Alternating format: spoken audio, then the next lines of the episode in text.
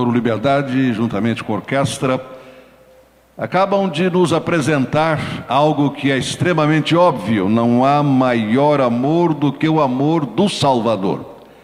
E quantos aqui já experimentaram o amor de Deus? Quantos aqui já experimentaram o perdão que vem através do Senhor Jesus? Uh, podem então testificar e testemunhar sem qualquer dificuldade da verdade que nós acabamos de ouvir através desta bela música coral. Não há maior amor do que o amor que o Salvador revelou a cada um de nós na cruz do Calvário. Para muitas pessoas, a primeira impressão que ela vai ter do verdadeiro amor é quando ela se encontra com Jesus. Porque é naquele momento que o amor real, autêntico, genuíno é demonstrado e a pessoa se sente então satisfeita, realizada no seu coração porque ela conhece agora um amor que transcende a interesses, um amor que transcende a questionamentos, um amor que vai exatamente no âmago, no profundo do coração humano, é o amor de Deus em Cristo Jesus. João 3,16 nos diz: Porque Deus amou o mundo de uma tal maneira, não de qualquer maneira, não de qualquer jeito, mas de uma tal maneira que ele deu o seu Filho unigênito para que todo aquele que nele crê não pereça, mas tenha a vida eterna. Não é por acaso que este versículo é um dos mais conhecidos em todo o mundo, possivelmente, segundo alguns chamam, a Bíblia em miniatura. Toda a mensagem da Bíblia, todo o amor de Deus descrito na Sua palavra tudo isso está resumido em João capítulo 3, versículo 16. Então, como vocês cantaram e vocês tocaram, não há maior amor. E não há outra maneira de nós experimentarmos esse amor abrindo o coração para Jesus e dizendo: Senhor Jesus, eu reconheço que tu morreste por mim. Eu reconheço que na cruz sofreste por mim. Eu reconheço que naquela cruz horrorosa de blasfêmia, de vergonha, ali eu encontrei a minha salvação, porque o teu sangue foi derramado por mim. Por isso não há maior amor, vocês cantam, vocês tocam, e nós aquecemos a essa mensagem: não há maior amor. Possivelmente essa não tenha sido a primeira impressão, porém, daqueles que estavam com Jesus em João, no capítulo 6, quando a palavra nos diz, a partir do versículo 60, João 6, versículo 60 em diante. Muitos de seus discípulos disseram: a sua mensagem é dura. Algumas versões que colocam assim: duro é este discurso. Quem é capaz de aceitá-la, isto é, a mensagem?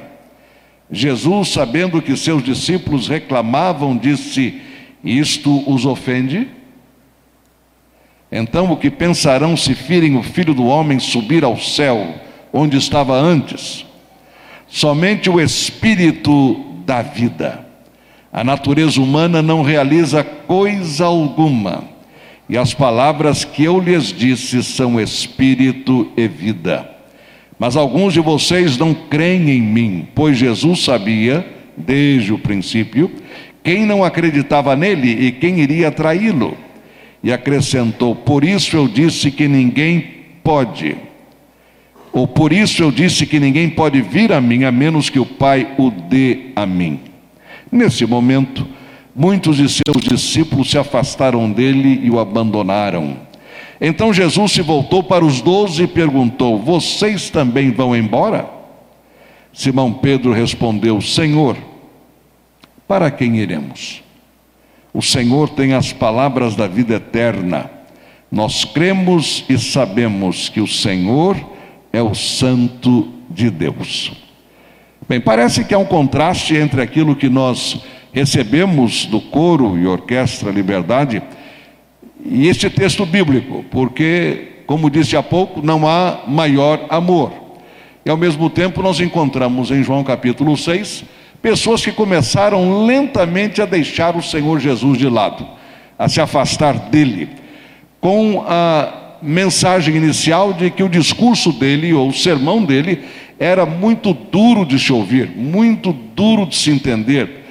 Até o texto pergunta, mas quem é capaz de aguentar essa mensagem? É que Jesus tinha vindo da multiplicação dos pães e peixes. Naturalmente, aquilo foi o milagre que, vamos dizer, arrebentou na época, não é?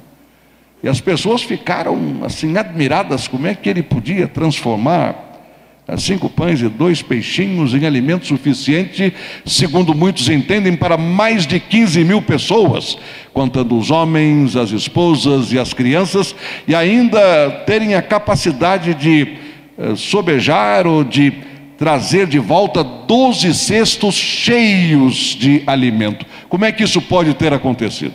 Mas aconteceu. Jesus fez aquele extraordinário milagre.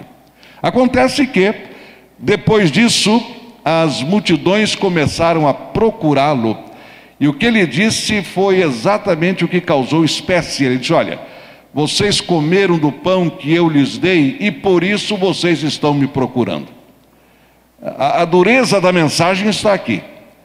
Vocês não estão vindo porque querem o pão que não perece, porque eu sou o pão vivo que desceu do céu. Isso está neste capítulo. Eu sou o pão que desceu do céu. O pão que os nossos pais receberam no deserto foi um pão perecível, mas este é o pão que permanece para a vida eterna.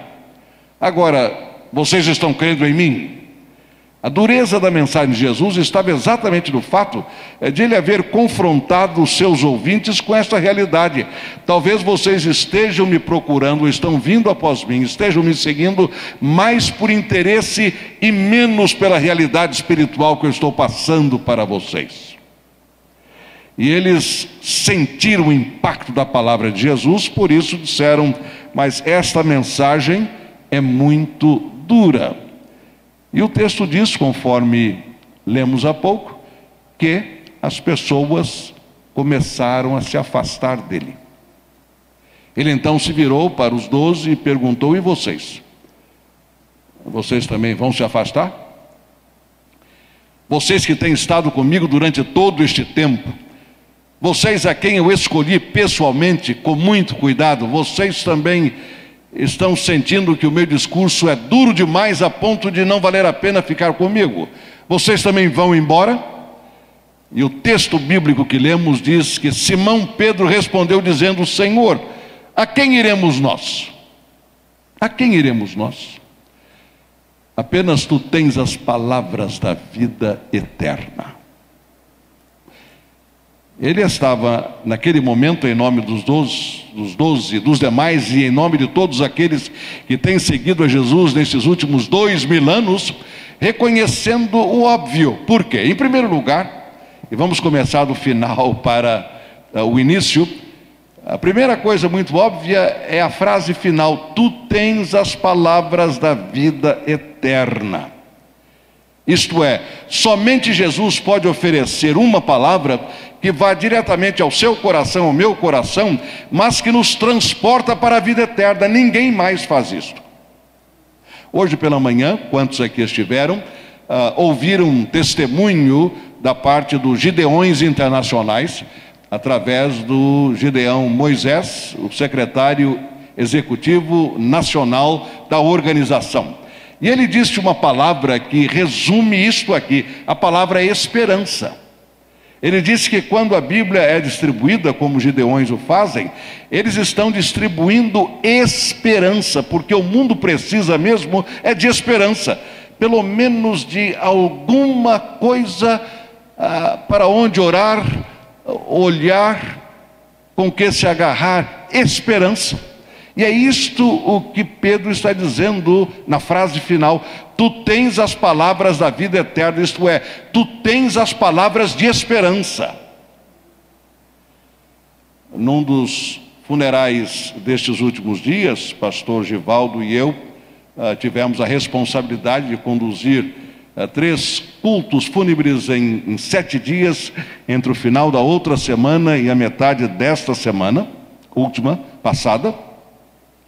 Nós procuramos mostrar que a palavra de Deus diz muito sobre esperança. E é exatamente no momento igual a estes que nós ah, enfrentamos nesses últimos dias, é que a palavra esperança mais sentido tem, porque mais necessidade nós temos dela. Lemos um dos textos, por exemplo, dos vários que nós dois lemos nas três ocasiões, está a palavra do apóstolo Paulo aos Tessalonicenses, na sua primeira carta, no capítulo 4, do versículo 13 ao versículo 18, em que o apóstolo Paulo focaliza exatamente a palavra esperança. Ele diz, irmãos, quanto àqueles que já morreram, ele foi muito claro. Ele não disse quanto àqueles que já passaram para a eternidade, não, usou um verbo direto. Quanto àqueles que já morreram, eu não quero que vocês fiquem tristes como aqueles que não têm esperança. Isto é, a tristeza de vocês haverá de ser compensada, haverá de ser contrabalançada pela palavra esperança, pelo sentimento de convicção, de certeza de que em Jesus Cristo nós temos a salvação. De que em Jesus Cristo nós temos a certeza da ressurreição, de que em Jesus Cristo temos a certeza da glorificação. Então, por mais triste que seja o momento, tenham esperança. É isto que Pedro está dizendo aqui, Senhor, para quem iremos nós? Somente tu tens as palavras da vida eterna. Ele reconheceu aquilo que é óbvio para aqueles que conhecem a palavra de Deus.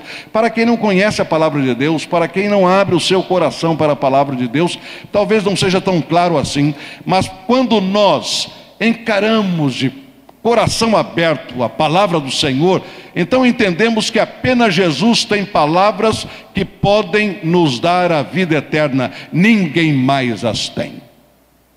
Não há um só pregador neste mundo, uma só pregadora neste mundo, um só missionário neste mundo, uma só missionária neste mundo que tenha palavras da vida eterna. Jesus é o único que as tem. O que nós, pastores e missionários, fazemos é procurar traduzir esta palavra para que as pessoas possam entendê-la e aceitá-la. Mas as palavras vêm não dos pregadores, a palavra vem do próprio Senhor Jesus.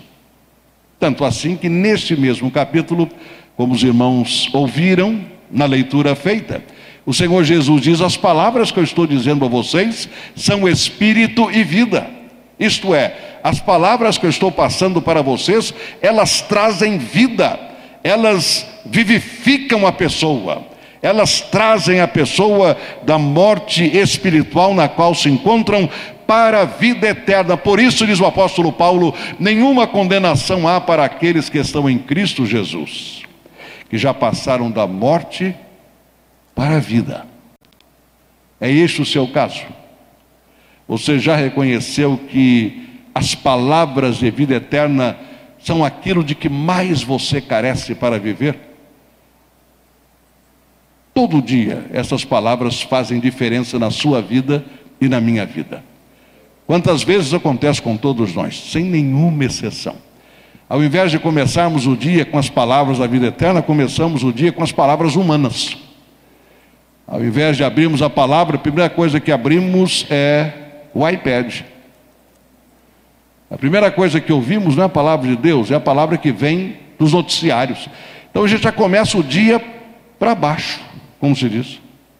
E quando você começa para baixo, a tendência é acabar o dia para baixo também. É preciso que as palavras da vida eterna norteiem a nossa vida do começo do dia ao final do dia. Que a gente receba a instrução do Senhor, a palavra do Senhor, diretamente do coração do Senhor para o nosso coração. Pedro reconheceu isto: somente tu tens as palavras da vida eterna. E a primeira afirmação de Pedro é uma pergunta: a quem iremos nós? Quando o Senhor Jesus diz: vocês também vão embora? Vão se retirar? Vão me deixar? Estão achando o meu discurso duro demais? Pedro diz: Senhor, para onde? Se a gente não for para ti, para onde iremos nós? Quem é que teria condição de nos receber? Quem teria condição de responder às profundas perguntas do nosso coração? Quem teria condição de se ajustar a nós em termos de nos aceitar, de nos amar de uma tal maneira que pudesse transformar a nossa vida de tal forma que podemos dizer: a minha vida é uma antes de Cristo e outra depois de Cristo. Há muitos anos eu conheci uma pessoa em praça pública, estava participando de uma cerimônia de um ar livre pelo dia da Bíblia. E este irmão se aproximou de mim e começamos a conversar. Ele deu um breve testemunho da vida dele e do poder, do impacto da palavra de Deus no coração dele. E ele disse: Olha, aqui está diante do Senhor alguém que já cometeu todo tipo de pecado que o senhor conhece e que o senhor pode imaginar. Uma palavra difícil essa. Se o senhor imaginar um pecado, eu já cometi. Quer dizer, o homem era pecador mesmo. Total. Mas quando ele conheceu a Jesus, a transformação foi tão violenta, por assim dizer, mas foi tão profunda, que a própria família o abandonou. E ele me disse, pastor, a minha família me preferia do jeito que eu era, sem Jesus, com aquela carga de vícios e pecados, à pessoa que eu sou hoje com Jesus no coração porque Jesus modificou a minha vida completamente. Eu não sou mais a pessoa que eu fui um dia. Irmãos, é preciso muita transformação para alguém dizer isto. Eu não sou hoje aquilo que eu fui um dia. Por quê? Porque ele foi para a pessoa correta. Pedro pergunta: a quem iremos nós? Este homem também perguntou: a quem irei eu? Ele foi para a única pessoa que tinha as palavras de vida eterna, Jesus Cristo. E ao ir para Jesus e ao receber as palavras de vida eterna, o seu coração se transformou, a sua vida se transformou de uma tal maneira que ele se tornou uma nova criatura, para quem as coisas antigas já passaram, todas as coisas se fizeram novas. Você já reconheceu isto que é óbvio, ou seja, somente Jesus tem as palavras da vida eterna? E que não há outra pessoa para quem você pode ir e a quem você pode recorrer que não a pessoa de Jesus? Você já teve a oportunidade de abrir o seu coração para Jesus e dizer: Senhor Jesus, eu quero que tu sejas o meu Salvador, o meu Senhor, eu te recebo, eu te aceito de todo o meu coração. Vem hoje habitar em mim e faça isso, Senhor, para todo sempre. Você já fez isso? Já teve essa oportunidade no seu coração? Vamos baixar nossas cabeças por um momento de intercessão e é um momento em que eu gostaria que você avaliasse a sua própria vida em relação à pessoa de Jesus. Você pode ser um leitor ou leitora da Bíblia, pode conhecer a palavra, versículos, hinos. Você pode já ter participado de vários cultos aqui na Liber, ou através da internet participado dos nossos cultos também, ou de outras igrejas. Nenhuma dificuldade com isto. Tudo que eu gostaria de saber é se você, a esta altura da sua vida, reconhece que somente Jesus tem as palavras da vida eterna. Não são as amizades, mas Jesus. Não são os estudos, mas Jesus não são os seus projetos, mas Jesus. Não são os seus conceitos, mas Jesus. A quem você poderá ir?